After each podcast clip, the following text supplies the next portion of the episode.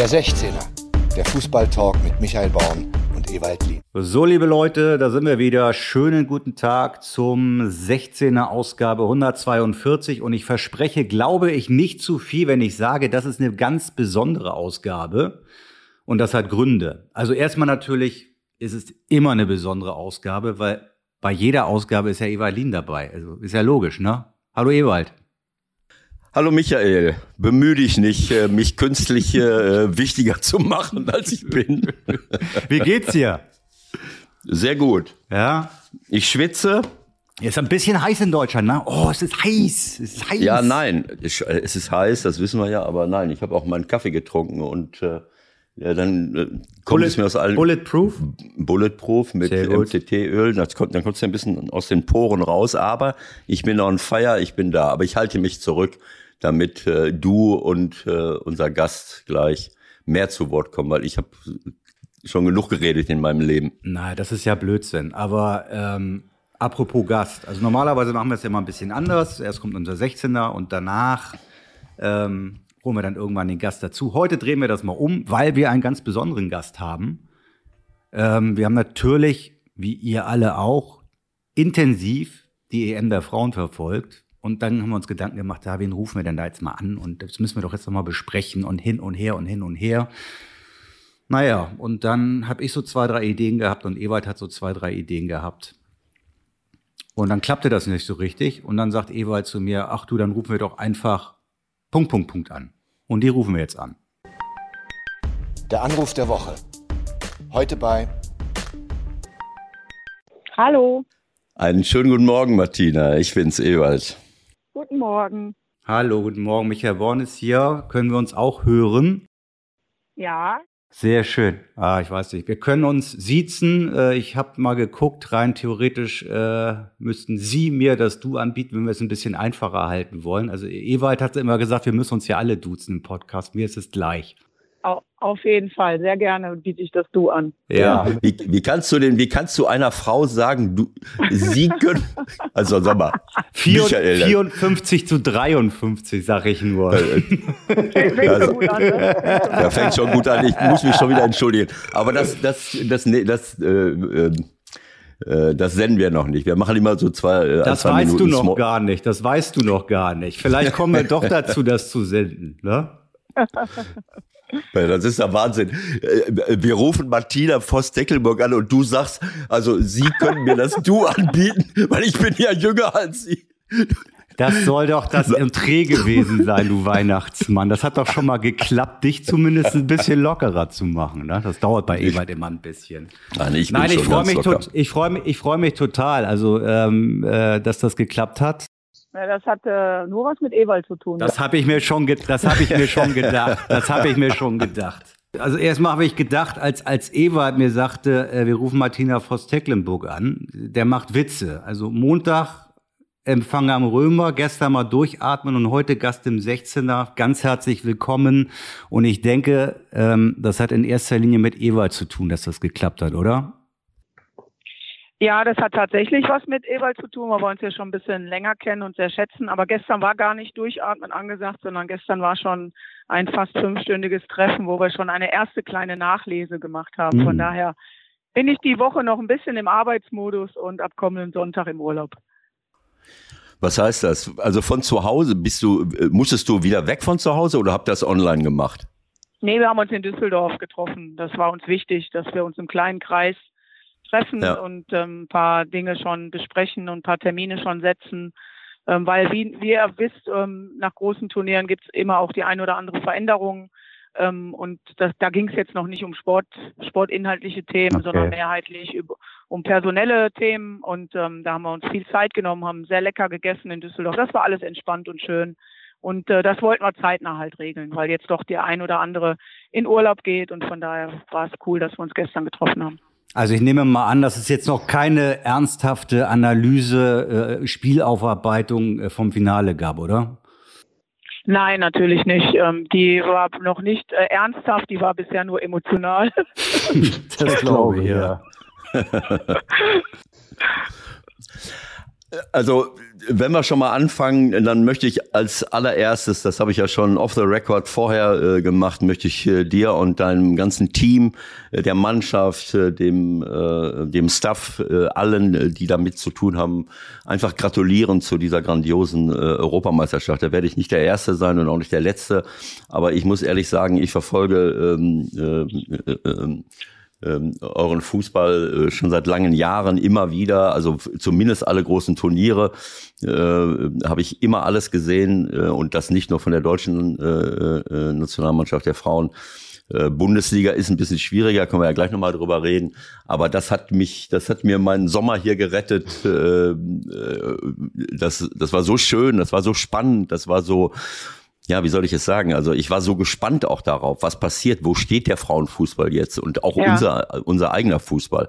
Und diese EM, die hat mich einfach begeistert und äh, ähm, jetzt unabhängig davon, ob du Erster oder Zweiter äh, geworden bist mit, mit deiner Truppe, das war eine äh, fantastische Leistung und äh, äh, für mich seid ihr die Europameisterin, aber das werde ich gleich nochmal begründen, äh, warum, warum ich das denke. Ähm, aber ähm, es wird ja immer so, naja, komm, ich, ich darf nicht so viel reden. Michael äh, guckt mich schon. Ich sehe Michael ja hier über Nein, Skype ich, und der. Die, ja. Diese Loge war ja nun mehr als verdient und ich schließe mich den den den Glückwünschen äh, gerne an und und äh, muss auch sagen, äh, egal mit wem man gesprochen hat, es hat wirklich alle mitgenommen und es ist jetzt kein Wunder, dass auf einmal solche Zahlen da auch gekommen sind.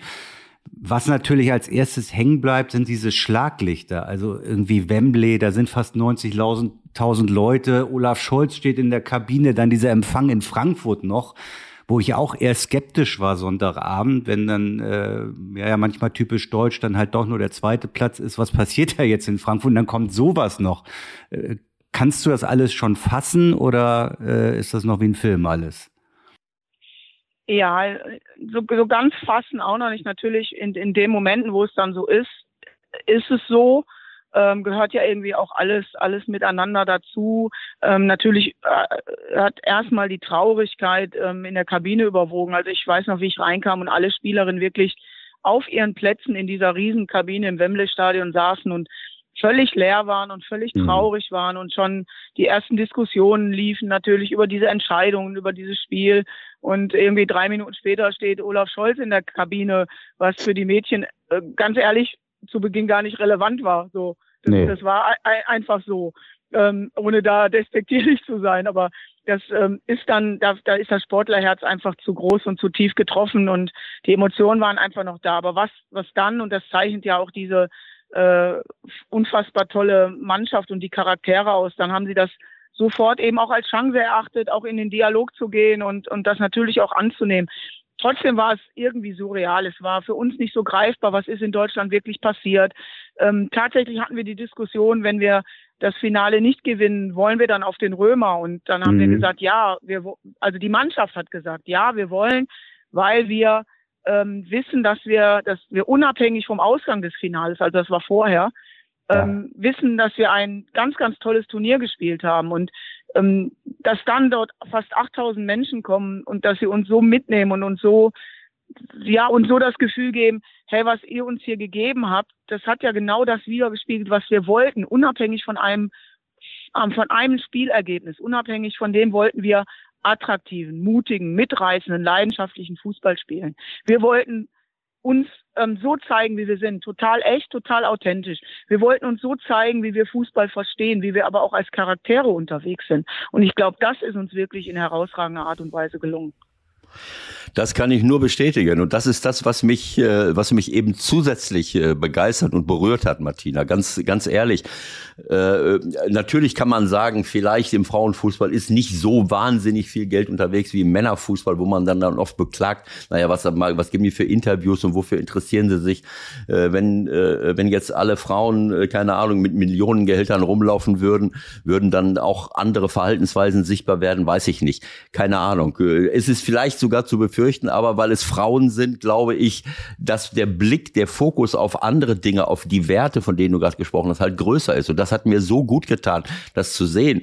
Fast jede, also jeder, der äh, von deinen Spielerinnen interviewt wurde, hat, hat Dinge gesagt, die, die berührend waren, die einfach wahrhaftig waren, die authentisch waren. Und diese Authentizität, die habe ich genau wie du es gesagt hast, auch im Spiel wieder gesehen, weil das ist ja. für mich etwas Wichtiges. Das ist für ja. mich wichtig, äh, fast noch wichtiger als ein, ein numerischer Erfolg ist äh, Wettkämpfe, so wie ich auch unser Leben hier sehe, unsere Wirtschaft, überall, äh, das Leben auf korrekte und faire Art und Weise zu bestreiten auf der Basis von Charaktereigenschaften. Und das habe ich gesehen, wie ihr gekämpft habt, wie ihr äh, gespielt habt, wie fair, äh, aber auch mit welcher Loyalität. All die Werte, äh, von denen du dann auch am Römer gesprochen hast, da würde ich dich gleich ja nochmal nachfragen. Das habe ich im Spiel gesehen und auch in den Äußerungen deiner Spieler. Und dafür danke. Und das hat mich wirklich berührt. Ja, vielen Dank dafür. Hm. Wenn man, ähm, ich will jetzt nicht nochmal auf diese ganzen äh, kleinen Facetten eingehen, aber natürlich sticht von dem Finale eine Entscheidung heraus, die nun getroffen wurde, leider eben nicht getroffen wurde. Gab es eigentlich irgendwie nochmal eine offizielle Reaktion von der EVA zu dieser VAR-Geschichte? Nein, leider noch nicht. Und ähm, ich habe auch heute Nacht, ich habe immer wieder noch Phasen, wo ich nicht schlafe. Ja, verständlicherweise. ja, was ist denn jetzt äh, mein und unser nächster Schritt? Also ähm, wir haben da gestern nicht drüber gesprochen, weil wie gesagt, da waren andere Dinge, aber ich habe mir echt heute überlegt, nochmal nachzufassen und zu fragen, ähm, wie kriegen wir es denn jetzt hin, dass generell über das, was im Turnier eben auch auf der Entscheidungsebene der Schiedsrichterinnen, der VARs, der Zusammenarbeit, ähm, wie kriegen wir das hin, dass das auch objektiv beurteilt wird, kritisch hinterfragt wird, aber auch ein Feedback bekommt und nicht im stillen Kämmerlein äh, gesagt wird, ja, da reden wir schon drüber und ja, das gucken wir uns an, sondern ich finde, auch das muss ähm, eine Europameisterschaft, ein Turnier im Rahmen der, der Fairness und der Objektivität leisten können, dass genauso wie unsere Leistungen kritisch hinterfragt werden, wie wir eine Bewertung kriegen werden, wie man eine Riesenanalyse machen wird, wo man Werte mhm. und keine Ahnung was und Daten erfasst, erwarte ich das eben auch. Und es war ja nicht nur im Endspiel so, es war auch im Laufe des Turniers, gab es in der Summe Entscheidungen, die das Spiel hätten beeinflusst. Und das in mhm. jeglicher Art und Weise, mhm. ob es dann ich kann ja jetzt von unseren Spielen sprechen, aber ich habe ja alle anderen Spiele auch gesehen. Es war aber auch bei anderen Spielen so, mit einer fragwürdigen Elfmeterentscheidung von England, äh, Norwegen, mit einer fragwürdigen Entscheidung beim 2-1 von England gegen Spanien, äh, mit einer fragwürdigen Entscheidung, keine rote Karte, kein Foul zu pfeifen gegen Alexander Popp, sich die Szene noch nicht mal anzugucken mhm. im Spiel gegen Spanien. Mhm. Ähm, aber auch in, in, in drei, vier anderen Situationen. Und im Endspiel dann, wo es uns so viel geht, ähm, ein, ein klares Handspiel nicht zumindest zu überprüfen, egal zu welcher Entscheidung dann die Schiedsrichterin gekommen wäre. Das können wir nicht einfach so stehen lassen. Ich finde, das hat der Sport und diese Leistung, unabhängig jetzt, ob wir gewonnen oder verloren haben, diese Leistung, die von allen Spielerinnen in diesem Turnier gebracht wurden, einfach verdient, dass wir auch die Leistung auf dieser Ebene kritisch und, und wirklich hinterfragen mit dem wirklich mit dem Sinn, wie können wir es denn besser machen? Das muss ja am Ende herauskommen. Das ist jetzt passiert, das ist jetzt Vergangenheit, das drehen wir nicht zurück. Wir werden deshalb nicht Europameisterin werden, es wird deshalb kein neues Finale geben, obwohl ich es mir gerade wünschen würde. Aber es ist halt genauso. Und da, da möchte ich schon hartnäckig bleiben. Ähm, und bisher gab es noch gar keine Stellungnahme. Ähm, und von daher würde ich mir wünschen, und ich muss dann nochmal im DFB hinterfragen, ähm, wo wir auch den, den Hebel ansetzen können, um da wirklich auch ähm, den Finger in die Wunde zu legen und auch eine Antwort zu bekommen. Also das finde ich, ich finde es ehrlich gesagt schon fast verblüffend oder auch vielleicht nicht, dass nicht mal irgendeine Reaktion kommt, ja, weil wahrscheinlich können sie gar nicht wirklich was sagen. Wir haben das hier so oft diskutiert, Ewald, äh, wir drehen uns im Kreis. Ähm, wie wütend warst du dieses Mal? Ich? Ja. Ewald. Meinst du mich oder ja, Martina? Ewald. Ja, dass Martina wütend war, ist klar, aber wie ging's dir damit? Wenn ich ungezähltes Geld gehabt hätte, hätte ich den Fernseher an die Wand geworfen. Sehr schön. Du kennst mich ja. Also ich, äh, ich äh, äh, musste mich äh, wirklich aufregen darüber. Aber äh, Martina hat ja gerade alles gesagt, was man, was man dazu, äh, dazu sagen kann. Äh, ich möchte nur noch ergänzen, ähm, ich bin wir sind jetzt mitten in der Diskussion mit dem VAR. Wir machen das hier äh, in der Bundesliga und im, im, internationalen Fußball dauernd. Und ich bin ein ganz großer Anhänger vom, äh, vom VAR, vom Videobeweis, weil ich glaube, dass er den Fußball insgesamt gerechter macht. Ja, aber ich auch. So, äh, aber es ist natürlich auch so, dass das ein Spezialjob ist. Und ich glaube nicht, dass es zielführend ist, wenn man den Schiri mal dahin setzt, mal hier hinsetzt, mal dorthin setzt. Keine Ahnung, vielleicht, äh, vielleicht sehe ich das auch falsch. Ich glaube, dass das etwas, dass das ein, ähm, dass das ein ganz spezieller Job ist und den ein Schiri nicht dann perfekt macht, wenn er alle drei, vier Wochen mal da unten im Keller sitzt. Ich weiß nicht, wie es genau gehandhabt wird. Wir sind ja mit Patrick Ittrich auch viel dran. Ich, wenn ich eine Szene wenn ich eine Szene sehe von äh, aus dem Spiel, einmal, spätestens beim zweiten Mal weiß ich, was los ist. Warum? Weil ich 25 Jahre als Trainer von morgens bis abends 800.000 Videos gesehen habe, wie du das wahrscheinlich auch hast. Und weil ich in den letzten fünf Jahren, wo ich nicht mehr Trainer bin, äh, jede blöde Szene, die wir jetzt hier in den letzten drei Jahren im Podcast diskutieren, äh, mir in der Zeitlupe auch dreimal angucke. Und ich weiß nach zweimal sofort, manchmal sehe ich es sogar schon im Spiel weil ich einfach die Erfahrung habe, weil ich eben hunderttausend Szenen gesehen habe und irgendwo auch natürlich auch noch Fußball gespielt habe. Dann kann man das auch so ein bisschen einschätzen, was da läuft. Und das finde ich so. Und du, wir, wir reden jetzt von einem da kommen wir gleich noch drauf, äh, vom, äh, vom Fußball der Frauen, wo der Professionalisierungsgrad natürlich nicht überall so ist, wie wir uns das wünschen, also auch noch nicht im Schiedsrichterbereich, nehme ich mal an. Äh, und, und ich habe keine Ahnung, warum jetzt die junge Dame dieses Spiel, dieses Endspiel gepfiffen ja, hat. Moment mal, das muss ich aber mal reingehen. Also VAR war ein Italiener, Paolo Valeri, ja, und sein Co. war Paul van Bökel. Also das waren zwei FIFA-Schiedsrichter. Ich weiß nicht, ob da im Keller, wie wir ja immer sagen, da war es dann vielleicht ein Schnittmobil, äh, ob die gepennt haben, ob da irgendwelche Slomos übereinander gelaufen sind, weil das kann ja eigentlich nicht sein, dass sie es gesehen haben mhm. und, und nicht äh, den, den Funkkontakt gesucht haben. und, und deshalb braucht es ja die Antwort. Um, ab, ja. Ja, deshalb braucht es die genau. Antwort. Ähm, wir, ja. wir, wir sind ja bereit, Fehler zu tolerieren. Ähm, wir sind auch bereit, wenn gesagt wird, es war ein Kommunikationsproblem oder wir hatten die Einstellung nicht. Komischerweise hatte sie das Fernsehen ja. Also deshalb würde es mich wundern, wenn sie die Einstellung nicht gehabt haben, weil sie haben ja alle Bilder. Die Szene wurde ja auch überprüft. Also ich möchte einfach eine Antwort darauf haben, was denn eine Reaktion und ein Learning daraus ist. Ich bin komplett bei euch. Also wir, wir, wir diskutieren und ich bin ja da auch Vorreiterin schon seit Jahren darum, warum müssen wir im Frauenbereich nur Frauenschiedsrichterinnen haben, die noch nicht auf demselben Niveau sein können, weil sie nicht die gleichen Erfahrungen haben. Warum Aha. gibt es nicht, nicht mehr gemischtgeschlechtliche Teams? Warum Aha. fördern wir nicht Diversität in dem Bereich? Warum profitieren wir nicht voneinander? Diese Fragen stelle ich und ich bekomme keine Antworten darauf. Genau so ist das. Und ich kann das auch nicht, deswegen habe ich das gesagt, äh, Michael. Die junge Dame aus, aus der Ukraine, ich habe keine Ahnung, wie viele internationale Spiele äh, oder innerhalb der Ukraine sie gepfiffen hat. Es geht ja auch nicht nur darum, die Wahrnehmung kannst du nicht haben auf dem Platz. Das habe ich. Das ich hab konntest die, du nicht sehen aus Das konntest Position. du nicht sehen. Da war so ein Theater. Ich habe, das haben sie drei, vier Mal gezeigt. Ich habe gedacht, wo ist denn der Ball? Ich habe immer den Ball gesucht. Das ging so schnell. Ich habe gedacht, vielleicht wäre er über der Linie. Aber in der Zeitlupe musst du es sehen. Und dann, wenn ich, wenn ich erfahrener Schiri oder Schiedsrichter bin, äh, dann muss ich sagen, Leute, äh, legt es mir auf den, äh, auf den Bildschirm. Ich Aber Eva, da an. drehen wir uns im Kreis. Die, die Vorgehensweise ist ja nicht so. Sie kann nicht sagen, zeigt mir das nochmal. Das, das Kommando kriegt doch gar keiner. Michael, das kriegt doch gar keiner mit. Das sage ich jetzt zum 800.000. Mal. Die reden miteinander. Also äh, das wäre jetzt Deutscher wie Deutsch zu sagen, nein, ich konnte es mir nicht angucken, weil das wäre meine Idee gewesen. Das, das ist hundertprozentig so. Das wird aufgezeichnet. Die können nicht aus eigenen Stücken irgendwas machen. Es muss vielleicht dahin kommen, aber es ist nicht so. Ist so. Ah ja. Dann muss ich sagen, wir nehmen ein neues Thema. Wir nehmen ein neues Thema, genau so ist das.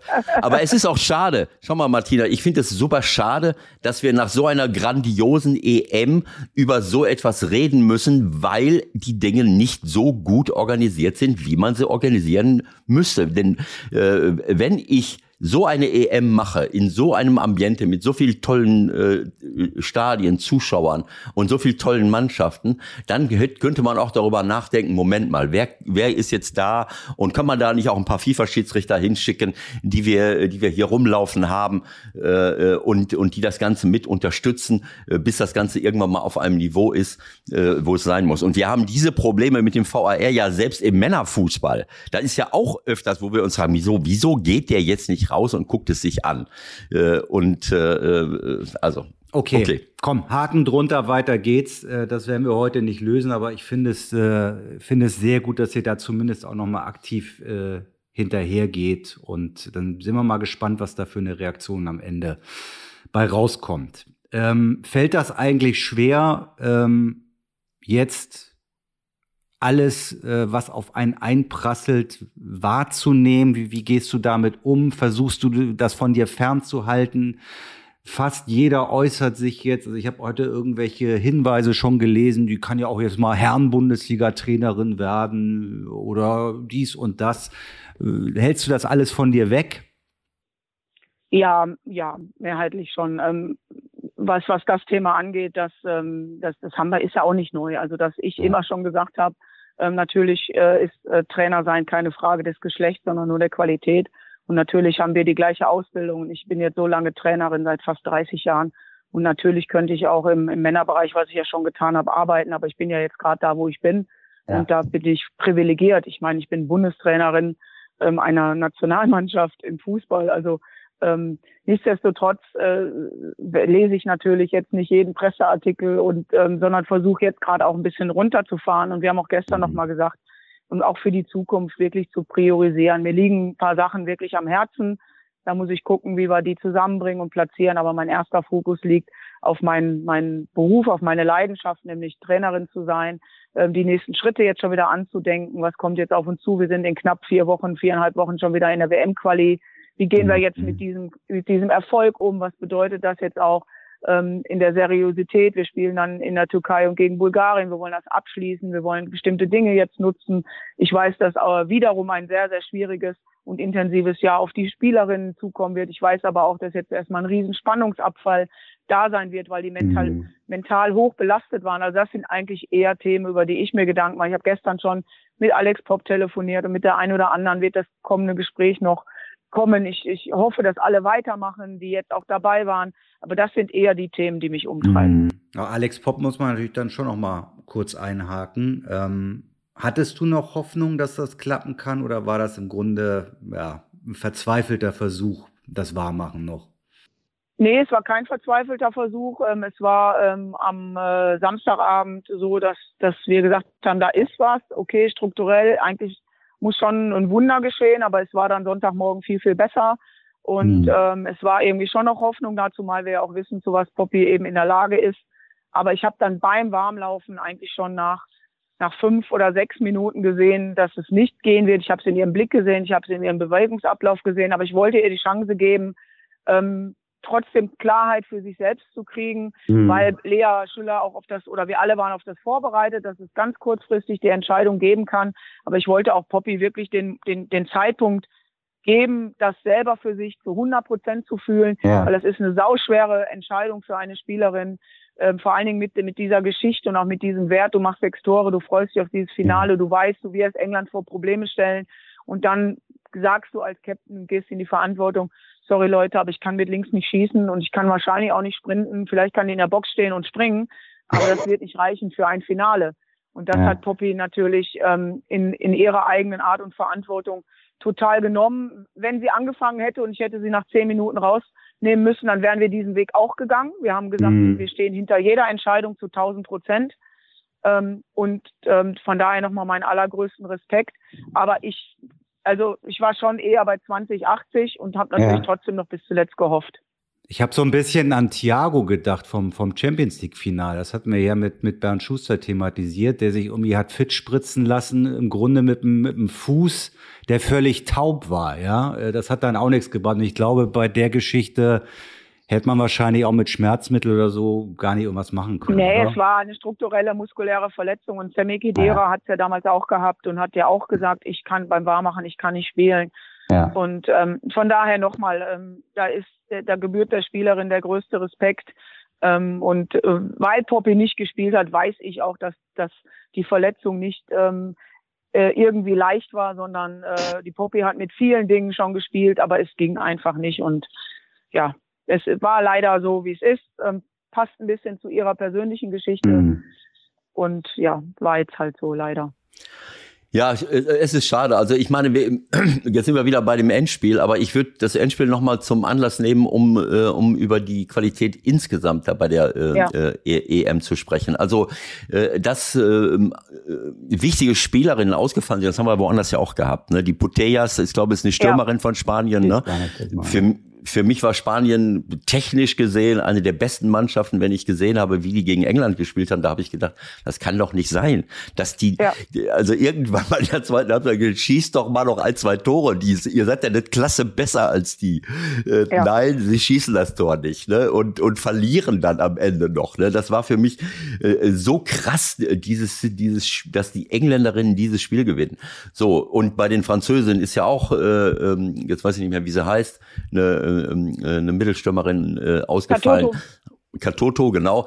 Äh, aber sie, äh, so bei uns jetzt, wenn ich das jetzt sehe, äh, Alexandra Popp, es ging ja schon los mit Lea Schüller und ja. dass, dass die sich äh, jetzt nicht komplett regeneriert hat innerhalb von einer Woche von dieser Corona-Infektion, das hat man im Spiel gesehen. Also sage ich jetzt mal so als Trainer aus der Entfernung. Ne? Also sie hat äh, sich bemüht, sie hat gemacht, aber äh, A hat sie eine Infektion gehabt und B hat sie keinen Rhythmus gehabt. Ne? Sie, genau. sie, ein bisschen der ja Rhythmus, der gefehlt hat, ja. Der Rhythmus war nicht da und das hat man gesehen. So, dann fehlt Clara Bühl, die, äh, die alles kaputt gelaufen ist und hat Tore gemacht, hat vorbereitet. Lea Schüller, ähm, die äh, mit Corona ausfällt und dann im Endspiel ran musste, obwohl sie nie, den Rhythmus nicht hatte. Vielleicht auch sich noch von der äh, Infektion nicht so äh, nicht so gut äh, ähm, äh, so gut erholt hat. Äh, so, also das sind natürlich mehrere Geschichten, die, die nicht schön sind und, und die die Mannschaft schwächen. Und dann kommt noch Clara Bühl dazu, die für mich eine der besten Stürmerinnen war, Außenstürmerin, mit, fast mit Abstand, weil sie nicht nur super schnell ist, sondern auch noch dribbelstark und torgefährlich Tore vorbereitet und selbst Tore erzielt hat. Also im Grunde genommen sind das drei Top-Stürmerinnen, die eigentlich ausgefallen, also zwei sowieso und Lea Schüller stark eingeschränkt. Also das ist schon ein, äh, eine, eine, äh, ähm, eine große Schwächung. Und äh, äh, aber für mich ist einfach, äh, also mich hat am meisten begeistert, wie die Spanier, wie ihr gespielt habt, wie die Spanierinnen gespielt haben und wie die Engländerinnen gespielt haben. Das hat mir vom ersten Spieltag an eigentlich nicht gut gefallen. Ich will jetzt nicht respektlos sein, aber äh, das ist ein Fußball mit schnellen Außenstürmerinnen, die auch nicht besonders dribbelstark sind, wo ich jetzt auch nicht sehe, dass das jetzt äh, irgendwie äh, sehr äh, kreativ ist, sondern die sind einfach schnell, Ball vorbeilegen. Das erinnert mich so ein bisschen an mich. Ich war auch irgendwie so ein bisschen blind, äh, aber dafür, dafür war ich super schnell und, und, und, konnte laufen, bis der Arzt kommt. Und wenn man mich nicht mit 38,5 gesagt hätte, mir nicht gesagt hätte, jetzt hör mal langsam auf, dann wäre ich wahrscheinlich noch mit 42 rumgelaufen. Aber was will ich sagen? Also äh, dieser Fußball, so auf, so wie er auch das Tor bekommt was leider nicht gut verteidigt wurde. Das ist so ein direkter Fußball, wo man eine überragende Schnelligkeit von einzelnen Leuten nutzt äh, und äh, ja äh, und hinten relativ äh, humorlos auch Zweikämpfe bestreitet. Ne? Äh, also das hat mir vom, vom Stil her nicht besonders zugesagt. Und dass diese jungen Damen dann eben auch noch Europameister werden, Europameisterin werden, äh, das war für mich jetzt, sagen wir mal, nicht vergnügungssteuerpflichtig. Was sagst du dazu? Und dann noch die letzten zehn Minuten. Das hat ja nun extrem genervt. Das muss ja als Trainerin noch schlimmer sein als für alle anderen Beteiligten, wenn man da nicht mehr rauskommt, ja. oder? Ja, das ist das eine. Aber ähm, nichtsdestotrotz muss man ja sagen, dass das England, ähm, weil Fußball ist dann ja doch wieder auch ein Stück weit im Turnier ein Ergebnissport, dass sie sich auf jeden Fall entwickelt haben. Also sie haben unter Sarina Wiegmann wirklich die nächsten Schritte gemacht. Sie haben genau das, was, was sie eben an Spielerinnen-Typen haben und mit, mit deren ureigensten Fähigkeiten, das haben sie zusammengebracht, nämlich mit einer Robustheit hinten, mit vielen guten langen diagonalen Bällen, mit ein bisschen schnörkellosem Spiel. Ähm, trotzdem auch im Mittelfeld haben sie schon mit Stanway die, auch die ein oder andere, die wirklich auch, wenn sie dann die Räume hatten, in ihren Fußball zu kommen, dann haben sie es auch versucht. Wir wollten halt ihnen auch die Räume nicht geben. Das ist uns relativ gut gelungen. Das ist auch Spanien natürlich gut gelungen, weil, weil die einfach anders dann auch die Dinge anfassen. Also ich glaube auch Schweden in der ersten halben Stunde, also wenn man dann England presst, ähm, wie mhm. fast jede Mannschaft auf dieser Welt, dann, dann kriegen sie halt auch Probleme. Aber insgesamt standen sie, also sie haben, wenn man überlegt, wen wir geschlagen haben, wenn sie, wen sie geschlagen haben, da muss man einfach sagen, es, es standen berechtigterweise diese beiden Mannschaften dann auch im Finale. Nochmal, darüber haben wir jetzt genug gesprochen. Ja. Das haken wir jetzt ab. Genau. Ähm, ich bin, ich bin froh, dass wir eben auch jetzt bei uns in, in dieser EM gezeigt haben, dass es unterschiedliche Facetten von, von Fußballspielen gibt und dass es, glaube ich, eine große Kunst sei, ist, ähm, eben von den besten Trainern und Trainerinnen eben die Stärke des Teams zu analysieren, die unterschiedlichen Persönlichkeiten kennenzulernen, was kann ich ihnen zumuten, ähm, was möchte ich von ihnen sehen und den Fußball eben dann darauf auch ein Stück weit zu adaptieren, weil wir haben ja auch überlegt, wie kriegen wir unsere unsere fußballerische Kompetenz und Stärke ähm, am besten auf dem Platz. Wir sprechen bei uns nicht mehr viel von Systemen, sondern eher von Prinzipien. Und trotzdem wissen wir, dass uns ein 4-3-3 ganz gut tut. Übrigens zu den Ausfällen noch Jennifer Maruchan und Melly Leupold möchte ich halt auch nicht vergessen, die, die ja im Vorfeld schon auch ähm, jetzt eben nicht für uns zur Verfügung standen. Ähm, aber da, da bin ich froh, dass sich jetzt verschiedene Identitäten gezeigt haben. Wir gewinnen mit, gegen Spanien mit unserem Fußball, obwohl wir nur 30 Prozent Ballbesitz hatten. Ähm, Spanien äh, fehlt halt, glaube ich, noch so ein bisschen dieser Killerinstinkt. Klar hat Puteas gefehlt, weil sie als Achter auch Tiefenläufe macht, weil sie sehr torgefährlich ist. Aber das hast du im Turnier auch. Am Ende kannst du nur über Teamleistung kommen. Du kannst nur über, über Vertrauen in deine 23 Spielerinnen kommen. Und ich glaube, das haben wir einfach mhm. mit am besten gemacht. Und deshalb standen wir auch verdientermaßen im Finale. Ja, und die ganz große Frage, ich glaube, wir müssen vielleicht noch mal einen Schritt weiter gehen. Das ist ja auch noch ein Komplex, den wir zumindest äh, ankratzen wollen, sage ich mal. Wie geht's im Frauenfußball jetzt weiter? Wie könnt ihr das mitnehmen? Oder e Ewald hat noch Einwände, will noch was abschließen. Ich muss noch einen Satz, Michael sieht das, äh, äh, Martina, das ehrt dich sehr und ich, ich, mich nervt es auch, dass man immer noch über dieses Spiel redet. Aber ich möchte das auch äh, grundsätzlich ansprechen. Äh, du hast völlig recht, äh, ähm, die, ähm, wie heißt sie, Bettina Wieg, Sarina Wiegmann, die hat es wirklich geschafft, diese Mannschaft in kürzerer, äh, kürzester Zeit, nehme ich mal an, äh, zu einer Erfolgsnummer zu machen.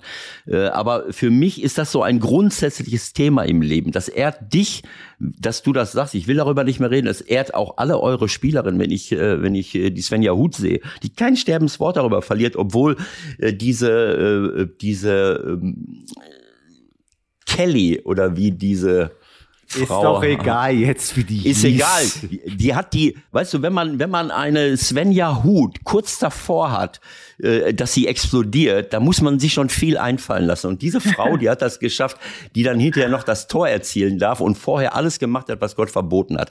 Also was mich stört, so, was mich stört. Ja, das sympathisch war es nicht, ne? ja, so. nein, das, was, was, äh, also, das ehrt euch und das ist nochmal ein weiterer Beweis für die Werte, die ihr, äh, die ihr verkörpert. Wunderbar.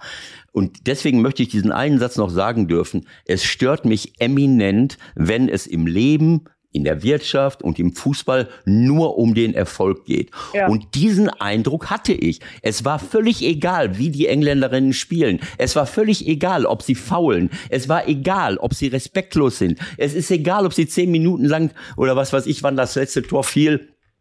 Äh, äh auf jeden Fall danach äh, nur noch äh, die, die äh, äh ja, 110 Minuten, über 10 Minuten lang, nur noch die, äh, die Zeit verlieren, faulen, äh, provozieren. Aber auch vorher habe ich das gesehen. Auch eine, eine Ellen, äh, die, äh, wie heißt sie da? Äh, Ellen White.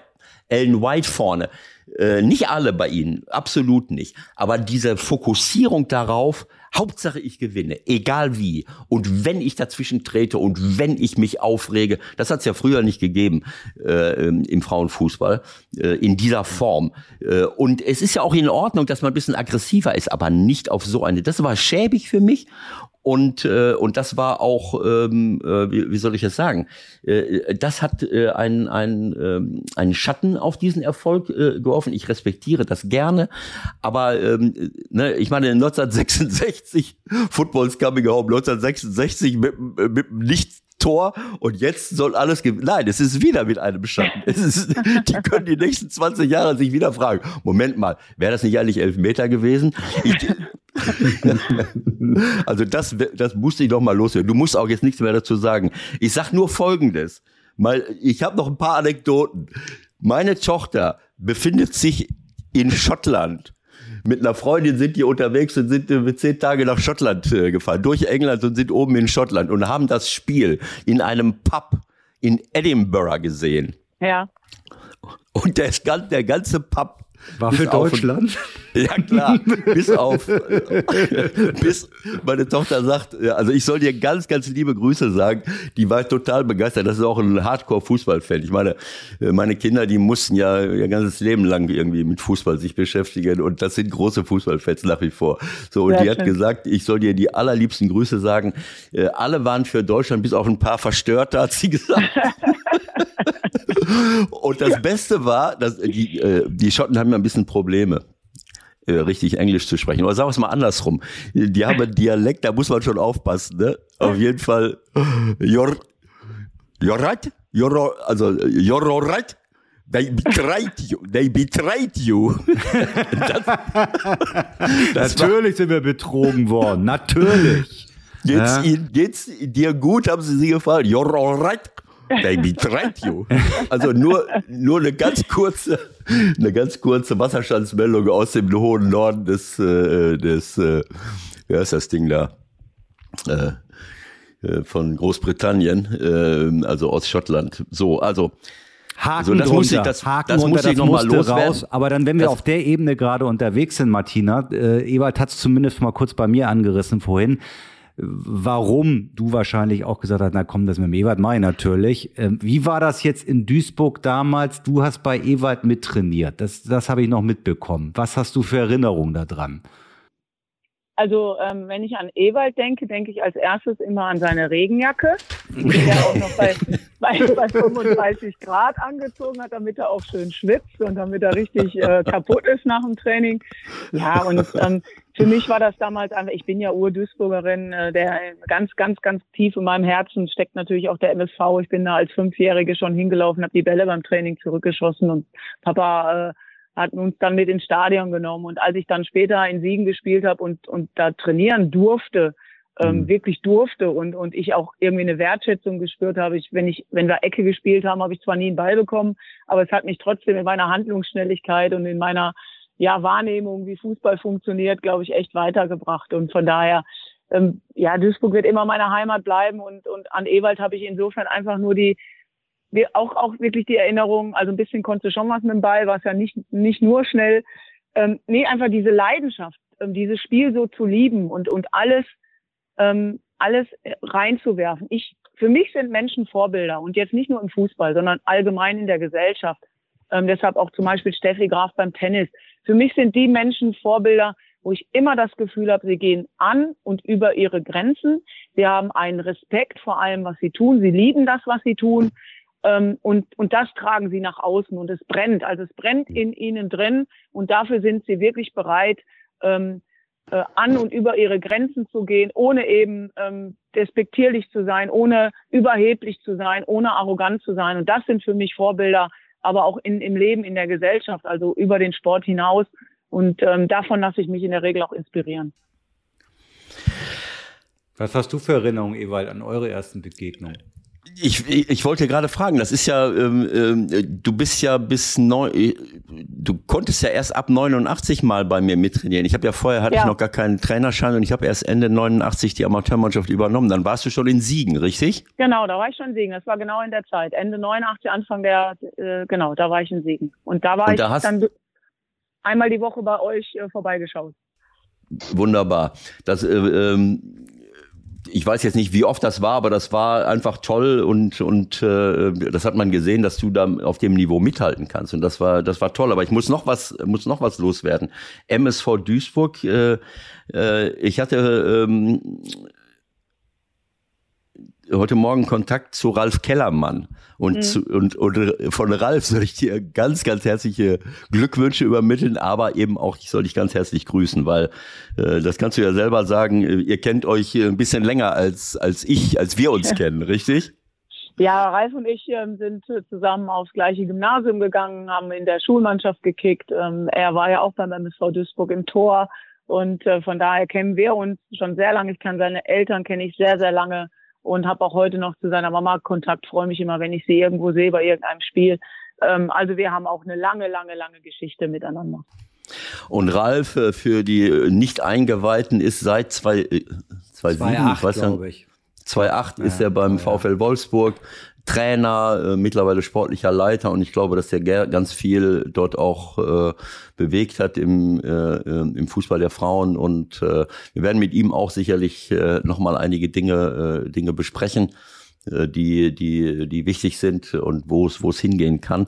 So, und jetzt das, was du eben gefragt hast, Michael. Ja, also ich kann man nicht dazu, aber zum Schluss kann man jetzt schon fast sagen, denke ich, nochmal kurz einen Ausblick wagen. Das können wir jetzt nicht, nicht en Detail besprechen, aber was sind deine Ideen und, und kannst du dich da auch einbringen? Also ich stelle mir das gar nicht leicht vor, weil du hast ja nun eigentlich eine ganz andere Rolle, aber das Entscheidende muss ja eigentlich sein, wie kriegt man das jetzt im Alltag auch in der Liga rübergerettet sozusagen?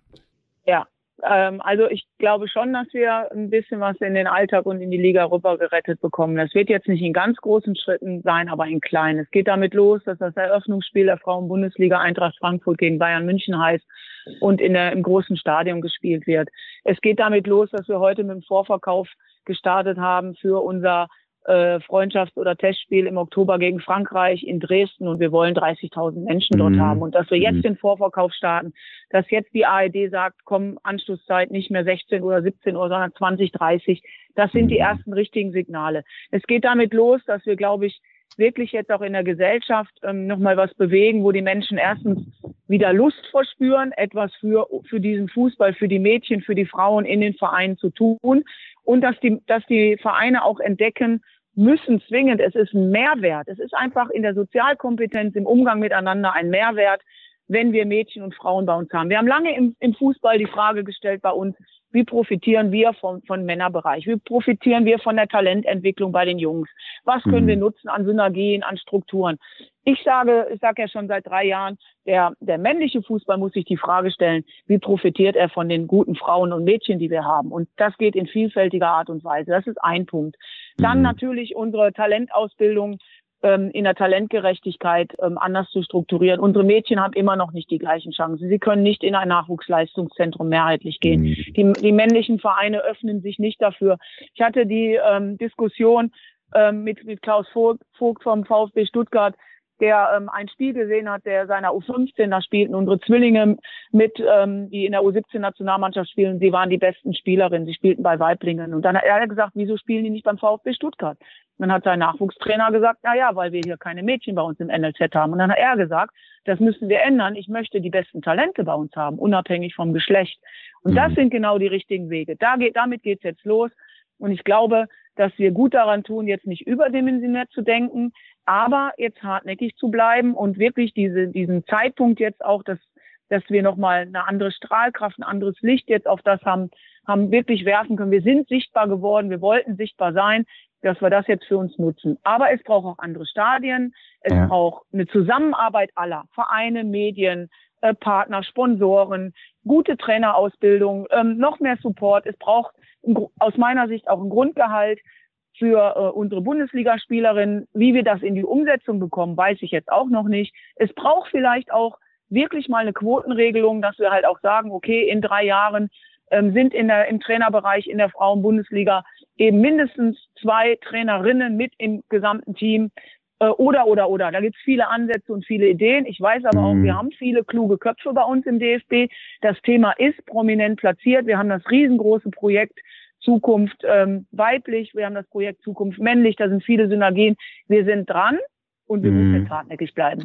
Was, was ich mich frage, gäbe es jetzt mal rein hypothetisch, es gibt, glaube ich, ja auch äh, einen neuen TV-Vertrag ab 2023, da gäbe es also theoretisch die Möglichkeit, auch mehr Geld zu generieren.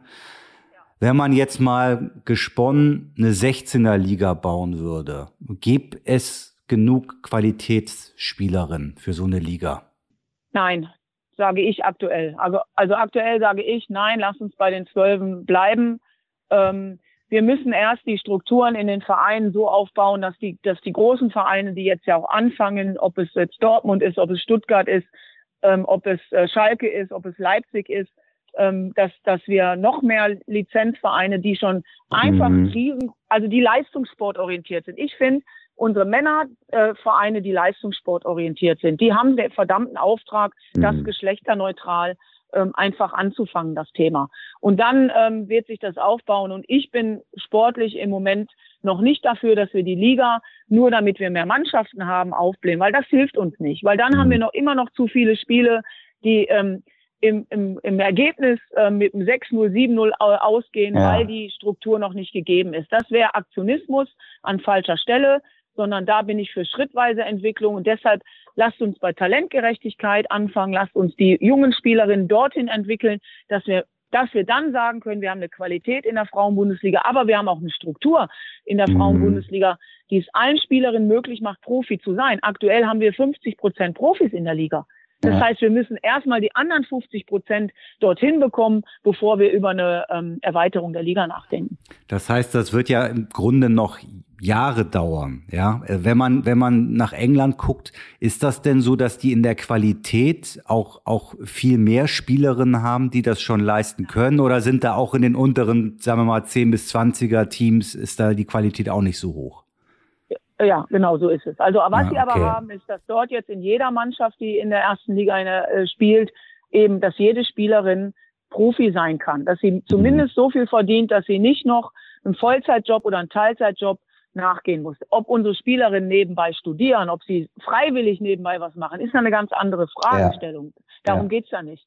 Aber dort ist es zumindest so, dass da jetzt der Profi-Status ist. In Spanien ist es so, dass es ein für die Vereine im Lizenzierungsbereich, in den Zulassungskriterien, Voraussetzungen ähm, die Regel gibt, dass sie ein Mindestgehalt an ihre Spielerin bezahlen müssen. Wir mhm. haben Bundesliga-Vereine bei uns, ähm, die ihren Spielerinnen 450 Euro oder 800 Euro pro Monat anbieten, mhm. um Bundesliga zu spielen. Leute, worüber unterhalten wir uns dann? Also und deshalb ähm, da, natürlich dauert es, was das angeht, noch Jahre, aber jetzt wäre ja eine große Chance über, über Partner, über das auch sichtbar machen, das überhaupt erstmal thematisieren. Ähm, darin liegt, glaube ich, die Chance dann zu sagen, okay, jetzt, wie finden wir jetzt mhm. die finanziellen Mittel und Wege, ähm, dass es auch für alle Vereine umsetzbar ist, weil ich kann es nicht von einem Verein fordern, wenn ähm, der Etat bei 600.000 Euro im Jahr liegt oder bei 800.000, mhm. dann wird das nicht umsetzbar sein. Und das sind jetzt die Wege, sei es Fernsehverträge, sei es neue Partnerverträge, sei es ähm, eben auch vielleicht über die Politik, dass man auch nochmal sagt, man schafft nochmal andere Förderstrukturen, äh, man, man kann nochmal da auch anders ähm, ja, Gelder reingeben, die dann zweckgebunden sind.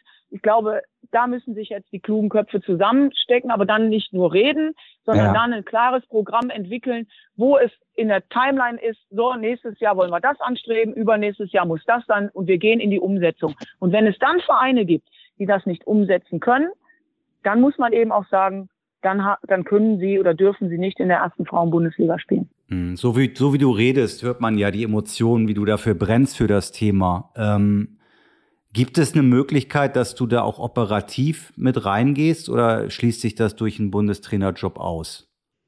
Ähm, operativ sicherlich nicht, aber natürlich darf ich und werde ich auch gehört in meiner, meiner, Meinung und sei es jetzt über, über einen Podcast von euch oder natürlich über der Fragestellung. Aber ich bin ja auch in den Gremien und in den Ausschüssen immer vertreten. Also ähm, wenn ich möchte, wenn ich das platzieren möchte, da bin ich ja nicht alleine. Das betrifft ja mhm. unser, unser gesamtes Trainerinnen-Team, ähm, das betrifft die gesamte sportliche Leitung im DFB. Also wir sind da jetzt auf dem Weg. Wir haben ein Präsidium, was sich jetzt in der Struktur verändert hat.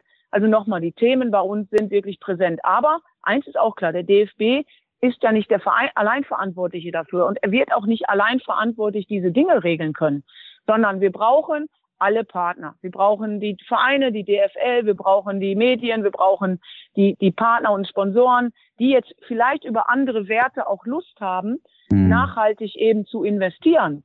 weil auch dort gibt es schon Ideen, auch dort gibt es schon, glaube ich, kluge Leute, die sagen, Mensch, das, das, das ist ja auch ein Markt. Also die Frau, der Frauenfußball kann zur eigenen Marke werden und da ist auch ein Markt, den wir jetzt zusammen ähm, begreifen und ähm, den wir, den wir sichtbar machen. Und das wiederum muss, muss dann in die Förderung und in die Entwicklung des Frauenfußballs zurückfließen.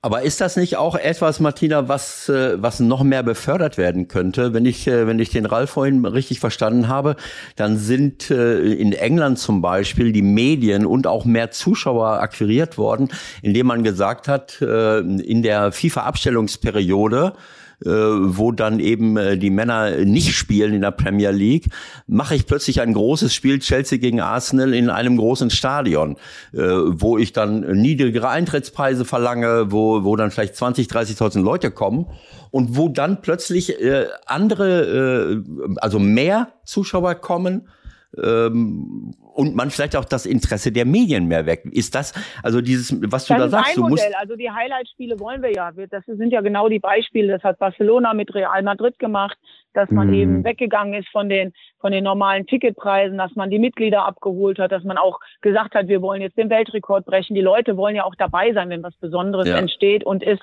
Und genau so das ist es. Also zum Beispiel einen Women's Day zu machen, ähm, wie es England macht, wenn eben die Abstellungsperiode, wenn die großen Stadien frei sind. Und deshalb nochmal, es sind ja alle in der Verantwortung, auch die Vereine. Mehr Mut, mehr Mut vom FC Bayern München, vom, also ne, ich glaube auch das ist jetzt, Oliver Kahn hat mir geschrieben, das ist jetzt präsent und ich glaube auch, dass mhm. da was mhm. passieren wird. Ähm, aber natürlich nicht jede Woche. Und deshalb nein, nein. bin ich immer dafür, jetzt auch ähm, realistisch zu bleiben, schrittweise jetzt die Dinge anzufassen ähm, und den Finger immer wieder ein Stück weit in die Wunde zu legen. Und da ja. werde ich auch nicht müde werden. Was, was, was ich da nicht begreife, vielleicht habe ich es auch nicht richtig verstanden oder ich habe nicht die richtigen Infos. Das Startspiel jetzt, ja, ähm, Frankfurt gegen Bayern am 16.09. Wird das jetzt nicht im Free TV gezeigt? Habe ich das richtig verstanden? Das weiß ich nicht.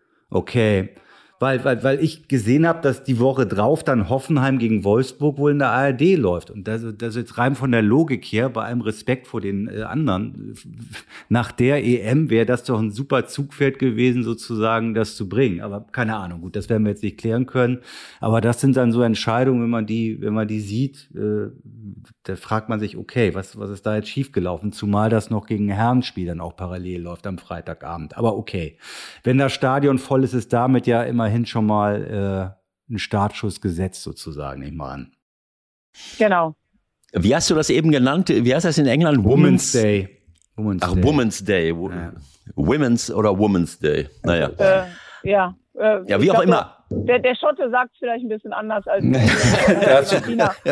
Aber ähm, es ist halt ähm, der Spieltag gemeint, wo wirklich die Frauen ähm, alle, alle Clubs dann in die großen Stadien gehen und das ist schon cool. Also das ist schon etwas wieder, wo, wo vielleicht auch dann Menschen mal in ein Stadion oder zu einem Spiel gehen, wo sie sonst nicht hingehen würden, weil sie sich vielleicht finanziell nicht leisten können oder weil sie auch keine Tickets bekommen, weil vielleicht die Dauerkarten, also gibt es ja viele Facetten und da, wie gesagt, da liegt eine große Chance drin.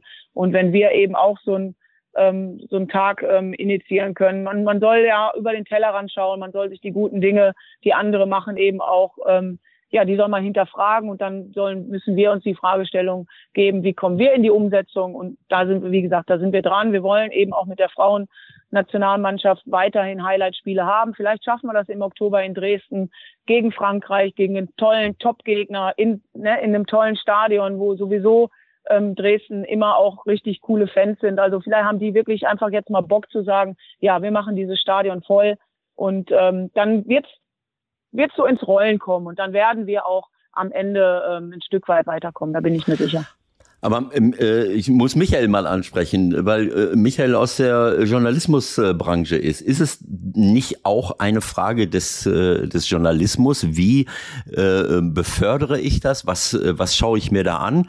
Ich habe jetzt mal parallel, ich gucke hier an meinem äh, an meinen äh, Monitoren am Fest-PC und versuche beim Kicker online, kicker.de, äh, die Frauen-Bundesliga zu sehen. Findest du nicht? Das habe ich heute auch schon versucht. Und ich schaffe es nicht. Ich schaffe es nicht. Dann gehe ich auf Sportbuzzer, ich möchte jetzt niemandem zu nahe treten, da sehe ich dann die zwölf äh, äh Mannschaften mit äh, wie, wie, wo, was. Also wenn ich einen Markt schaffen will und wenn ich irgendwo äh, ähm, etwas erreichen will, äh, dann äh, klar, ich meine, die, die Medienwelt ist natürlich auch rein äh, gewinnorientiert und sagt, na ja, wer, wer, äh, liest das, wer kauft mir das ab?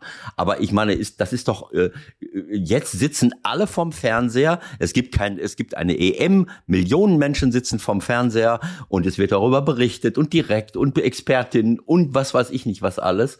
Äh, wieso passiert das unter der Woche, also im Alltag nicht? Und was ist dann, es tut mir leid, also natürlich kann man sagen, der Frauen, wenn der Frauenfußball irgendwo auf einer Plattform, auch da möchte ich niemandem zu nahe treten, vielleicht könnte man da auch mal äh, noch ein paar andere Dinge machen. Wieso muss ich das hinter einer Bezahlplattform haben? Ja, aber gut, das ist ein äh, Vertrag, der abgeschlossen worden ist. Und ich glaube, dass zum damaligen Zeitpunkt äh, das das beste Angebot war, was da war. So einfach ist es doch letztendlich. Jetzt hast du eine andere Situation. Und wenn ich es nochmal, wenn ich es richtig verstanden habe, 2023 äh, gibt es die Möglichkeit, einen neuen Vertrag abzuschließen. Und dann sind halt die Vertragspartner gefragt. Und der DFB ist gefragt, halt eine andere Lösung zu finden auch. Ja? Ja, Wie wir sind ja schon einen Schritt gegangen. Wir sind also dadurch, ähm, dass eben dann Magenta TV eingestiegen ist ähm, oder da so halt ähm, die Champions League gemacht hat über einen freien YouTube-Kanal, ähm, haben wir ja ähm, da schon Erfolge erzielt. Theoretisch kannst du ja jedes Spiel gucken, aber ich bin auch bei Ewald. Äh, meine Eltern sind, äh, meine Mama ist 86, mein Papa ist 82. Ähm, die können das halt nicht gucken. Die wissen überhaupt nicht, was Streamingdienste sind. Die haben gar ja. keinen Internetanschluss. Ähm, die würden auch gerne äh, je, jedes Spiel. Aber mein Papa guckt alles an Fußball. Der würde auch jedes Frauenfußball-Bundesligaspiel schauen. Aber die Möglichkeit hat er nicht.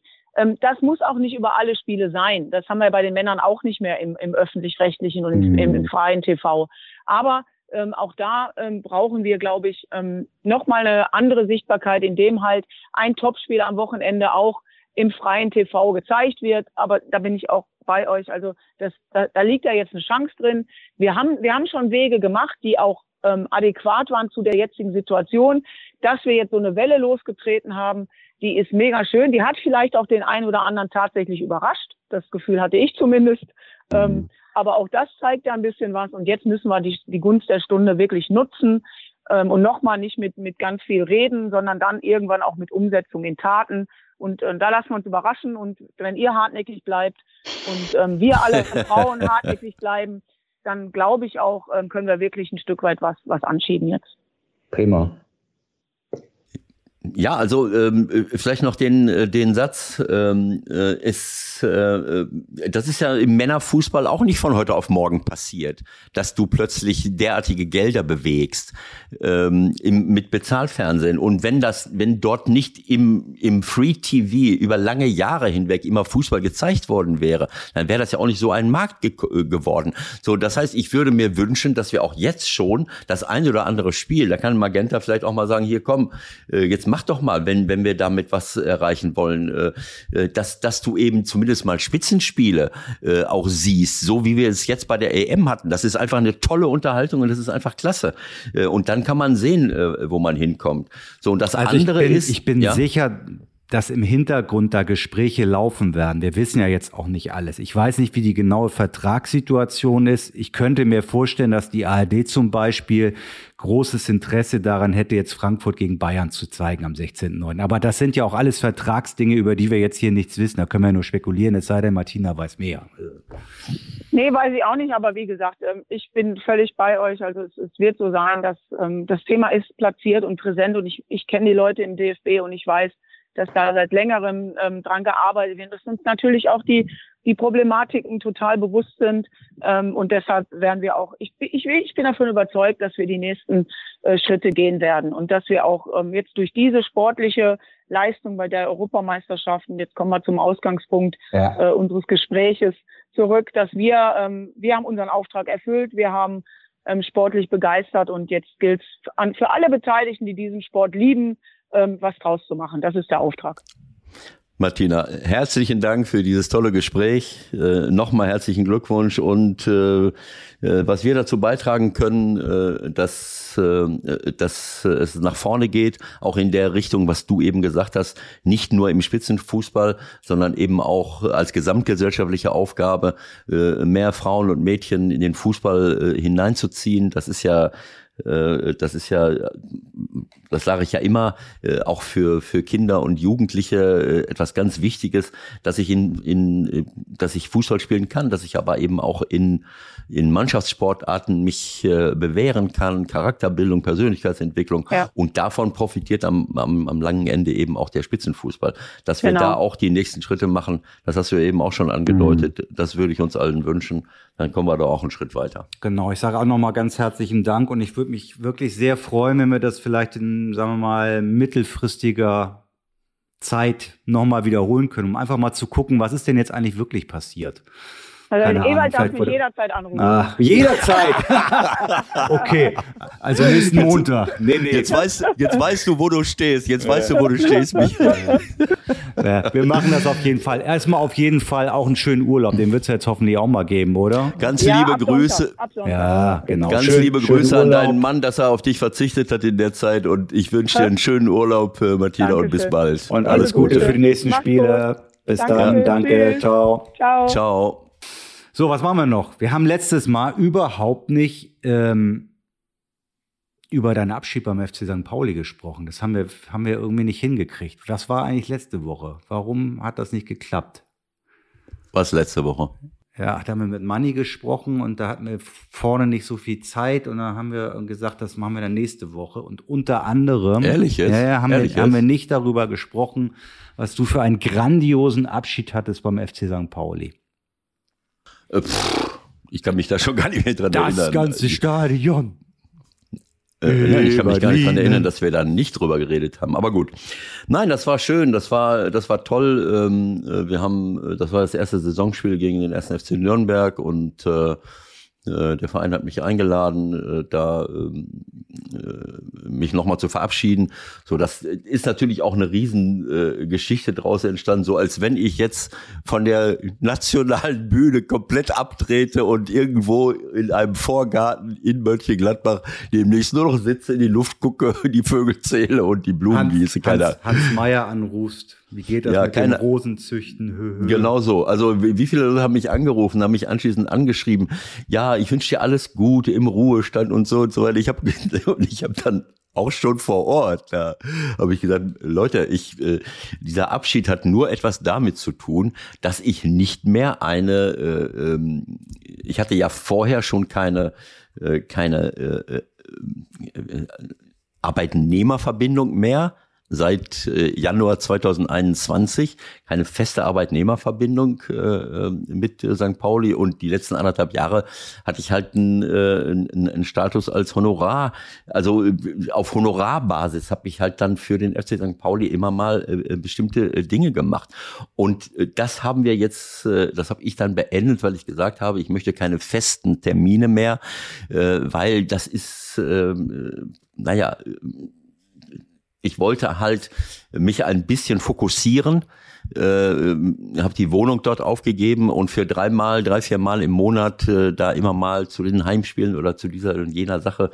Äh, ich habe viele, viele tolle Dinge erlebt und, und habe ganz, ganz viele Aufgaben dort erfüllt, wenn ich das alles äh, Revue passieren lasse, wenn ich das alles zusammenschreibe. Äh, in den letzten Jahren diese Millantor TV, dass wir mit St. Pauli, St. Pauli wird nochmal ein, ein zweites Buch irgendwann, ne? Irgendwann gibt's das nochmal. Was weiß ich, äh, keine Ahnung. Auf jeden Fall Spiele kommentieren, äh, in, den, äh, in den Logen oder Separés äh, äh, Sponsoren begrüßen oder äh, Spiele, auch dort Spiele analysieren und dann ein bisschen äh, Sachen machen. Viele, viele Sachen in der Vermarktung, aber auch viele Sachen in den äh, im sozialen Bereich, also soziale Projekte, wo wir Gelder verteilt haben, wo ich äh, diese Projekte mitbesucht habe und und und und und, und. Es gibt dort also eine Unmenge von, von Projekten, die ich mit repräsentiert, mit gestützt habe, Werte vertreten habe, äh, Vorträge gehalten habe. All diese Dinge habe ich ja in den letzten Jahren gemacht. Dafür bin ich sehr dankbar. Und das war, äh, das war der Beginn einer, äh, ja, des Abschieds vom Trainer, vom Trainerberuf und der, äh, ähm, also und der Beginn einer anderen Tätigkeit. Das heißt, ich bin ja viel unterwegs. Ich halte Vorträge. Äh, wir machen unseren Podcast. Ich bin als Fußballexperte äh, in den Medien unterwegs gewesen, auch wenn ich im Moment jetzt nicht mehr fest, fest bin, außer bei uns. Aber all diese Themen, Unternehmensphilosophie, Führungsverhalten, mittlerweile Nachhaltigkeit und Transformation unserer Wirtschaft, all das, was wir jetzt brauchen, um unsere Existenzgrundlagen zu sichern. Das mache ich ja alles und das mache ich auch weiter. Nur halt nicht mehr regelmäßig beim FC St. Pauli. Wenn die was von mir möchten, dann können sie sich gerne melden. So und so ist es dann zu diesem Abschied gekommen. Dann bin ich Jetzt kommen wir mal zur Sache. Ne, jetzt kommen wir mal ja, zur eigentlichen Sache. Wer es nicht gesehen hat, der findet es vielleicht irgendwo bei YouTube, keine Ahnung. Du bist da ja richtig abgefeiert worden. Das kann man ja einfach so sagen. Ja. War das für dich überraschend? Hast du genau damit gerechnet. Also Ewald ist im Mittelkreis und wird vom ganzen Stadion gefeiert, geht quasi nochmal eine Art Ehrenrunde, geht Nein, alle Tribünen ab. Ja. ja. das war total lustig. Also ähm, ich, als der Martin Druss mich angerufen hat, gesagt, wir würden dich gerne hier verabschieden. Und dann habe ich gesagt, okay, gerne.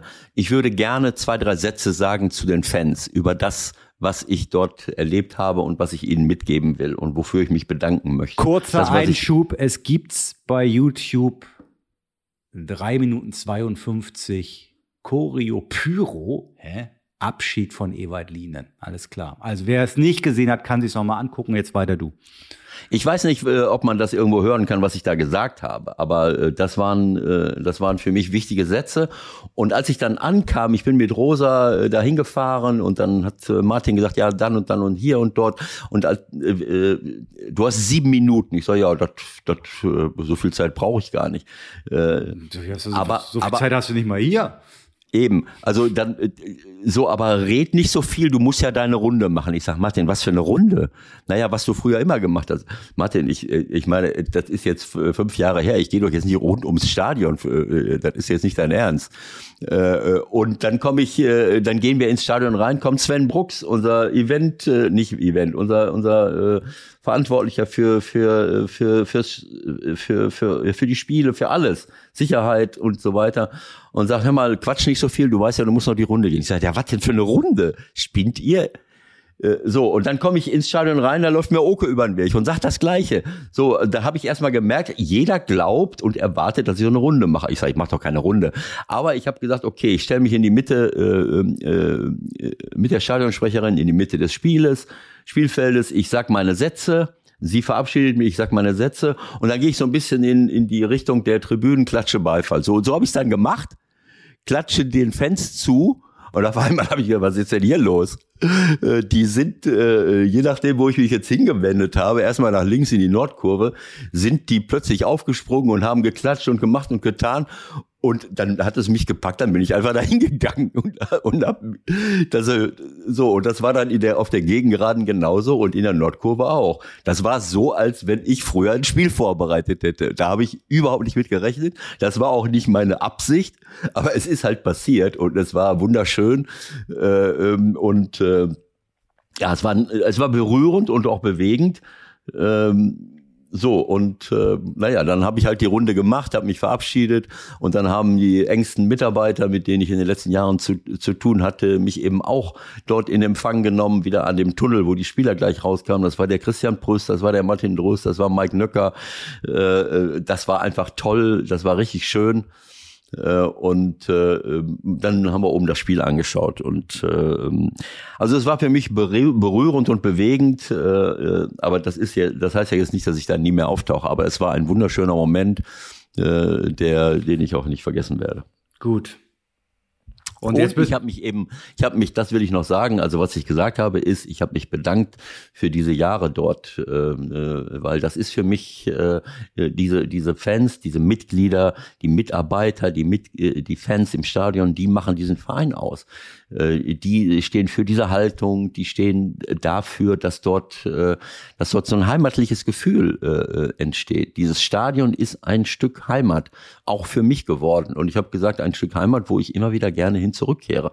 Man fühlt sich dort einfach wohl. Im Club, wo sehr, sehr viel passiert, wo sehr viele Menschen eben auch einen Großteil ihres Lebens verbringen. Und im Stadion ist das eine auch nochmal eine besondere Situation mit einer Atmosphäre, die einfach toll ist und äh, die äh, jetzt nicht nur vom Lärm her, sondern von der, vom Respekt her, von, von der Haltung her. Und äh, dafür habe ich mich bedankt äh, und habe gesagt, ihr macht diesen Verein aus und das ist ein Stück Heimat, äh, wo ich immer gerne äh, hin zurückkehren werde. Und dann musstest du auch noch gleich oder durftest du das Pokalspiel dir angucken? Hast du Einladung gekriegt, ne? Weil wir haben ja eine. eine Ach so, eine Inst Woche später. Ja, wir haben eine, Inst ja. eine Insta-Story, glaube ich, gemacht. Hat sich bestimmt der andere, andere gefragt, was macht der Lin denn da in Duisburg? Was soll das? Hast du ja gar nicht ja. aufgelöst. Nee, habe ich, hab ich hinterher erst gemerkt. Ich mache so ein kleines Video und dann sehe ich die Stadt.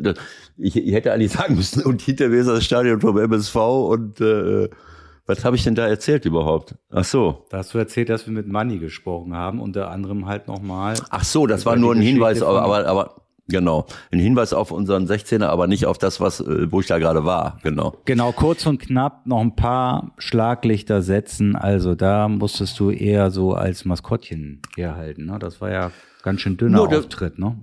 Ja, das war, das war nicht so einfach. Strahlen. Ich meine, wir haben gerade äh, mit Martina äh, Verstecklenburg äh, gesprochen und ihr Mann ist, äh, äh ich glaube, Präsident. Äh, ähm, ja, auch. Oder, wahrscheinlich. Oder Sponsor, wahrscheinlich noch ein bisschen keine mehr. Ahnung. Ja. ja. Äh, vom, vom SV Strahlen. Und äh, als ich die Einladung bekam, vor zwei Wochen hat er, also das war ja beim, irgendwann mal nach dem letzten Spiel in der letzten Woche, vor zwei Wochen, keine Ahnung. Ach so, wir waren ja zwischendurch hatten wir noch ein Auswärtsspiel, genau. Hat Oke gesagt, wir, wir würden dich gerne einladen, vielleicht kommt der eine oder andere auch noch dazu. Okay, ich sag gerne. Und dann bin ich mit meinem Enkelsohn da hingefahren und äh, aber ich habe vorher zu meinem Sohn, der ja Hardcore MSV Duisburg-Fan ist, habe ich gesagt, immer, willst du nicht mitkommen? Nein, ich bin in Leipzig beim äh, Supercup, da muss ich drehen. Ich sage, okay, alles klar. Aber sag mal, wo spielt denn der MSV an dem Tag überhaupt? Ich sage, wieso spielt denn SV Strahlen äh, äh, im Stadion vom MSV Duisburg? da hat er mich so angeguckt. Ich sage, ja, wir sind nicht dabei. Ich sage, ja, da habe ich so, da ist, ist mir erst klar geworden, Moment mal, dritte Liga, das ist ja auch Profifußball, die sind gar nicht fest dabei. Das sind nur die ersten fünf, das, ich bin so dämlich manchmal, das habe ich gar nicht gewusst. Also nur die ersten fünf sind sicher dabei, die anderen müssen sich regional qualifizieren. Das ist hier der Niederrhein-Pokal. Ach so, sage ich. Ja, und da seid ihr ausgeschieden? Ja, klar, sagt er. Und ich sage, ja, gegen wen denn? Ja, was glaubst du denn gegen wen? Gegen den SV Strahlen. Da habe ich ins Fettnäpfchen getreten und der hat den Nervenzusammenbruch gekriegt. Das war Strahlen. Wie sind wir ausgeschieden? Und die haben, das war das Halbfinale. Und dann haben die im Finale, glaube ich, noch gegen Wuppertal gespielt und auch gewonnen. Und das war auch schon im MSV-Stadion. Und, und, und, jetzt das Spiel gegen St. Pauli. Ja, ja, haben sie ein paar Taler gekriegt für Stadionmiete, immerhin. Ne? Naja, wie, wie du auch sei. Es war ein enges Spiel und äh, äh, weil sie halt ihre Torchancen nicht genutzt haben, die hatten am Anfang 300-prozentige statt 1-0 oder 2-0 für Duisburg stand es auf einmal 1-0 durch den Konter. So wie die Engländerin da irgendwie mal. So auf langer Ball, Bob, Fehler hinten und Tor. Also, so passiert's, genau, so passiert's. Ja. So sind sie halt dann trotzdem irgendwie weitergekommen. Gut. Ja. Du, jetzt hast du jeweils so zehn Sekunden Zeit zum Antworten. Hattest, ja. du, hattest du damals nicht gesagt, Lewandowski bleibt bei den Bayern? Zählt dein Wort gar nichts mehr? Naja, ich hab, äh, ich hatte seine Nummer nicht, sonst hätte ich es ihm gesagt. Jetzt ist, war das nur so eine Meinungsäußerung, was ich äh, von mir gegeben habe. Aber gut, jetzt ist er weg und jetzt bin ich auch froh, dass wir darüber nicht mehr reden müssen. Gut. Jetzt fängst du schon wieder damit an. Der Licht für 70 Millionen, wenn es denn stimmt, zu den Bayern, Süle dafür weg. Macht das Sinn? Naja, also ich meine, das ist ja eine Entwicklung gewesen. Aus der Entfernung so, äh, Sühle war nicht immer so, hat nicht immer so diese Wertschätzung bekommen. Habe ich auch nicht so richtig verstanden, weil ich glaube, dass man, äh, dass man als Verein und als Trainer, ich weiß nicht, äh, Ule Hoeneß behauptet ja immer, Wertschätzung wird nur über Geld definiert, aber das glaube ich nicht mal. Ich glaube, dass einfach diese, dieses, diese Art und Weise, wie ich mit Menschen umgehe, wie ich, wie ich ihnen auch äh, diesen Gefühl äh, äh gebe, äh, ähm, ja gemocht zu werden und, und unverzichtbar zu sein irgendwo, weiß ich nicht. Äh, das, man hat das so aus der Entfernung. Ob das stimmt, weiß ich nicht äh, letzten Endes. Warum soll ich von Bayern München weggehen, wenn ich dort unverzichtbar bin? Und, und Süle ist für mich ein, ein, ein eigentlich ein Top-Spieler. Aber wahrscheinlich, ähm, ja, sie begründen es ja so jetzt, äh, sie haben es ja gar nicht unter Kontrolle gehabt, denke ich mal, dass Süle von alleine die Entscheidung getroffen hat. Und der Licht, äh, ihm wird zugeschrieben, dass er eine Führungsperson ist. Das ist ja etwas, was, äh, was ihnen irgendwo so gefehlt hat. Wenn, Na, das wenn, werden wir noch ist, sehen, ne? Naja, das, das werden wir das sehen. Werden wir noch sehen. Das ist ja klar, aber es ist natürlich schon so, dass du, dass es schon Sinn macht, dass du hinten Leute hast, die auch reden. Ne, Manuel Neuer kann das von ganz hinten nicht. So, Pavard kann ich nicht so einschätzen. Upamecano, der wird jetzt auch nicht nur ein Lautsprecher sein. Hernandez, das sind äh, und, und Davis. So, dass du dann mindestens mal einen brauchst, der auch mal den Mund aufmacht. Ob er jetzt rein leistungstechnisch. Mhm. Ich habe jetzt nur das Spiel gesehen, beim, beim, äh, wo er reingekommen ist in Leipzig. Ähm, das kann ich nicht beurteilen, das weiß ich nicht. Also er war seinerzeit, als Peter Bosch äh, in, in, bei Ajax war, muss ich sagen, da war einer der interessantesten jungen Innenverteidiger. Ähm, jetzt muss man gucken. Äh, ich meine, äh, keine Ahnung, wie, wie fit er ist. Ähm, äh, wie schnell er ist, was, was, was auch wichtig ist. Technisch wird er top ausgebildet sein, hat ja auch irgendein wunderbares Tor da, da irgendwo gemacht äh, in den USA, was ich so gesehen habe. Ähm, und ähm, ja, ja das, das, wird auf jeden Fall spannend, wie sich das ja. da zusammenfügt. Ähm, kleiner Fingerzeig sicherlich der Supercup. Vielleicht noch eine Einschätzung kurz dazu, bevor wir dann mal den Laden zumachen für heute. Äh, ja, also ähm, Supercup, ähm, muss ich sagen, äh, da habe ich, ähm, äh, wenn ich jetzt mal die Aufstellung hier irgendwo sehe, wo ist das, weiß man jetzt nicht. Ich Was willst jetzt, du wissen? Bayern? Na, ich, ja, Sekunde. Ähm, nein, ich habe es ja, äh, ich gehe mal ganz kurz rein. Ähm, wo sind wir denn? Warum habe ich es jetzt hier nicht? Also auf jeden Fall. Da, 3 zu 5. Ja, also wie gesagt, ähm, äh, die, äh, mir hat das schon äh, imponiert, äh, was äh, mit was für einer Aufstellung die Bayern da auftauchen können.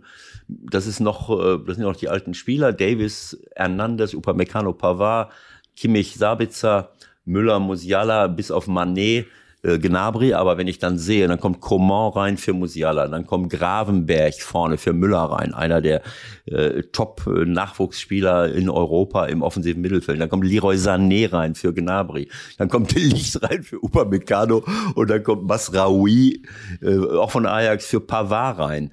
So, das sind natürlich fünf, äh, im Moment kann man sagen, ich weiß nicht, ob es reicht, ich weiß nicht, wer da noch irgendwo in der Hinterhand ist, fünf Top-Leute. Das ist schon mal viel wert. Aber 16, 16 Feldspieler reichen nicht aus. Du musst normalerweise 20 Top-Leute haben, äh, um dem Ganzen äh, gerecht zu werden. Aber das ist schon, also wenn die das verletzungsfrei durchkriegen, dann haben sie schon eine, eine Truppe da stehen mit absoluten äh, Top-Spielern und Top-Leuten, trotz des Weggangs von, äh, von Leuten wie Süle oder wie Lewandowski jetzt. Mhm. Aber ich muss sagen, äh, für mich war das äh, ähm, Hinterher wurde dann gesagt, na ja, super erste Halbzeit und dann in der zweiten Halbzeit hat Bayern, ist Bayern abgefault und dann hat äh, Julian Nagelsmann gesagt, na ja, wir sind ja erst seit zwei Wochen im Training, weil die Nationalspieler, äh, keine Ahnung, viel später gekommen sind und so weiter und so fort. Für mich ist das eine trainerinduzierte äh, ähm, Taktik trainerinduzierte äh, ähm, verlorene erste Halbzeit vom, vom RB Leipzig äh, was ich nicht zum ersten Mal äh, gesagt habe. Das hat auch Julian Nagelsmann öfters schon geschafft bei Leipzig, dass er in der ersten Halbzeit mit irgendeiner Dreierkette rumgelaufen ist und war hoffnungslos unterlegen gegen Bayern, gegen Mönchengladbach, gegen den einen oder anderen und hat dann das irgendwie geschafft, in der zweiten Halbzeit noch Unentschieden. Und auch das hätte jetzt passieren können. Aber der, die, die, die sagen wir mal, die Vorwärtsbewegung von Leipzig oder die, das bessere Spiel in der zweiten Halbzeit hing damit zusammen, dass sie ganz einfach auf 442 oder 4, äh, jetzt weiß ich schon gar nicht mehr, ich glaube auf 442 umgestellt haben. Äh, äh, Silva ist reingekommen für, für Forsberg. Hängt aber auch immer ein bisschen mit dem Gegner zusammen, ne? Also der nach dem 3-0 vielleicht jetzt auch nicht mehr ja, so aber äh, Gas gibt. Ähm, Michael, wenn ich, wenn ich in der ersten Halbzeit äh, ähm, auf der Seite spiele gegen Musiala und Davis mit mhm. Klostermann und muss gucken, wie ich, äh, wie ich das Ganze hin und her verschiebe bis zum Abwinken. Auf der anderen Seite soll Hendrich sich gegen Thomas Müller und Pavard bemühen. Äh, das ist natürlich jetzt auch eine verkürzte Geschichte, aber es ist eben so, dass du, dass du strukturelle Unterzahl hast und das nicht nur auf den Flügeln, sondern auch im Zentrum. Leimer und Kampel spielen gegen Sabitzer, Kimmich und dem dritten Mann, der sich dann halt fallen lässt. Dann kommt Thomas Müller rein, dann kommt Gnabry rein, dann kommt Manet rein.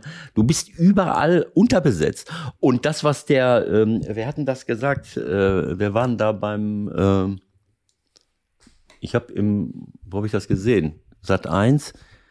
Äh, äh, wer, wer hat denn da gesagt, wir sind, die kommen nicht in die Zweikämpfe? Ist ja wurscht.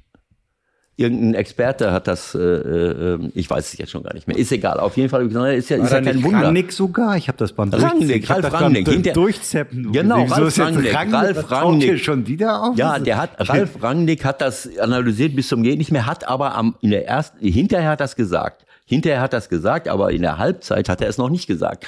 Ich habe, äh, äh, da hat er noch nicht gesagt, naja, die kommen deswegen nicht in die Zweikämpfe, nicht weil die zu weit wegstehen, sondern weil da, wo die Spieler sind, nicht genug Leute sind. So, so schnell kann man sich gar nicht verschieben bei der hohen technischen Qualität. Die waren hoffnungslos unterlegen, standen nur im Raum rum, weil es eben auch nicht geht. Man kann nicht eng decken, wenn ich in der Unterzahl bin. Da kann ich nicht draufgehen. Dann bleibe ich eben im Raum, lass sie spielen und am Ende des Tages kommen sie durch und, und hauen den die Bude voll. So, zweite Halbzeit hat man dann gesehen, wozu Leipzig in der Lage ist, wenn so ein Dani Olmo auf dem Platz steht.